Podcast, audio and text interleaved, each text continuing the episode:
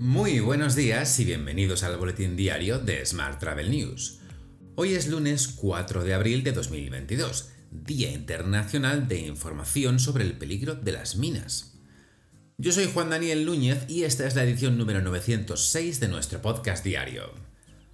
Hoy comentamos nuevos datos de turismo internacional recogidos por la firma Forward Keys y descubrimos qué aerolínea ha decidido retirar las mascarillas en sus aviones.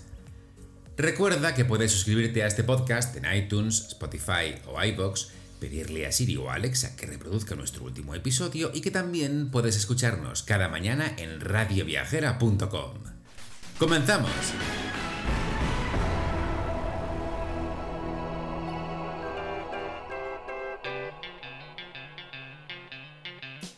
España figura entre los destinos del mundo más buscados por los turistas para esta Semana Santa.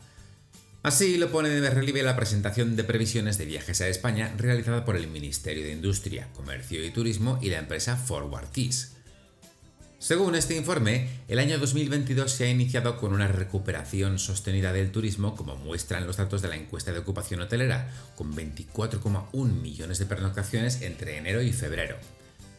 Esto supone un 72% de los niveles prepandemia. Además, los datos de empleo registran en febrero un aumento superior a los 300.000 afiliados respecto a su nivel de 2021.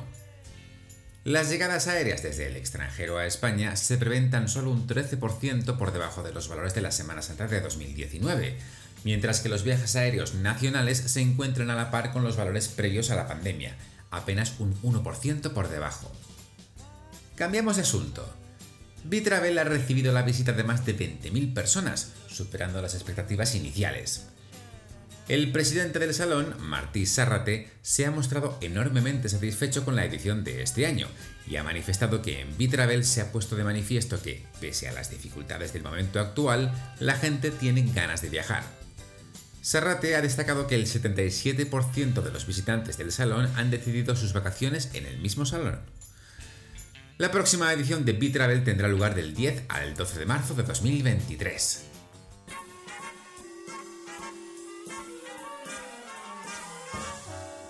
Hablamos ahora de transporte. Amadeus ha anunciado la adquisición de Camber, una startup con tres años de historia basada en Minnesota, Estados Unidos, y que se especializa en proporcionar soluciones de gestión de ingresos para aerolíneas. Esta es la evolución natural de la relación entre las dos empresas, ya que Camper y su solución de gestión de ingresos ya era un socio clave de Navitaire desde 2021. Más asuntos. La aerolínea Norwegian ha anunciado que el requisito temporal de usar mascarillas faciales a bordo de todos sus vuelos se eliminará a partir de hoy mismo. La compañía explica esta decisión por la evolución de la pandemia y por la relajación de las restricciones en toda Europa. Por primera vez desde el 17 de junio de 2020 se eliminará así el requisito obligatorio de usar mascarilla a bordo de todos los vuelos de la red de Norwegian. Mientras, la aerolínea Delta retoma sus vuelos desde Barcelona a Atlanta, ofreciendo servicios sin escalas a esta ciudad y a Nueva York JFK este verano y conectando más de 40 destinos en Estados Unidos. Asimismo, Air France y KLM recuperan en España su nivel de oferta prepandemia. La aerolínea asegura que España sigue siendo un mercado clave para Air Europa y KLM en el sur de Europa. El año pasado se abrieron rutas como Las Palmas de Gran Canaria o Tenerife Sur hacia París Charles de Gaulle. Además, Madrid y Barcelona fueron el pasado mes de noviembre dos de las ciudades elegidas por Air France para iniciar sus operaciones con el Airbus A220. Además, este viernes pasado ha aterrizado en el aeropuerto de Albedro el primer vuelo procedente del aeropuerto de Londres Gatwick. Con la llegada de este avión de la compañía Vueling, A Coruña recupera la conexión con la capital británica. Cambiamos de asunto. Renfe y Fira de Barcelona han renovado su acuerdo de colaboración para incentivar los servicios de transporte del operador y la promoción de Barcelona como destino turístico y de negocios.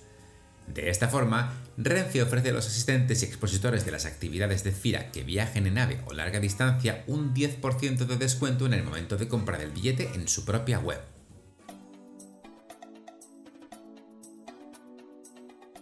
Y vamos con la información sobre destinos. Tour España y Netflix han presentado en el espacio Mugarit Spain Travel Guide, un mosaico de historias que conforman la esencia del país y el concurso audiovisual ¿Cómo dirías que es España sin decirlo?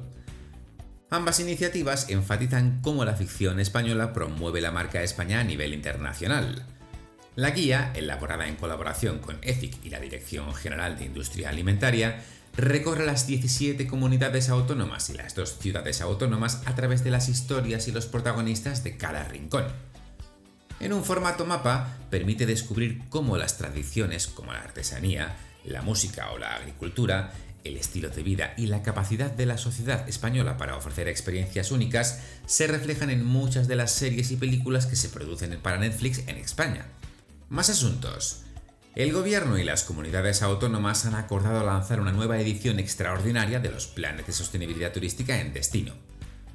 Toda la documentación debe ser presentada a través de la sede electrónica del Ministerio de Industria, Comercio y Turismo. Más temas. Cataluña quiere posicionarse como un destino sostenible que apuesta por una movilidad respetuosa con el medio ambiente.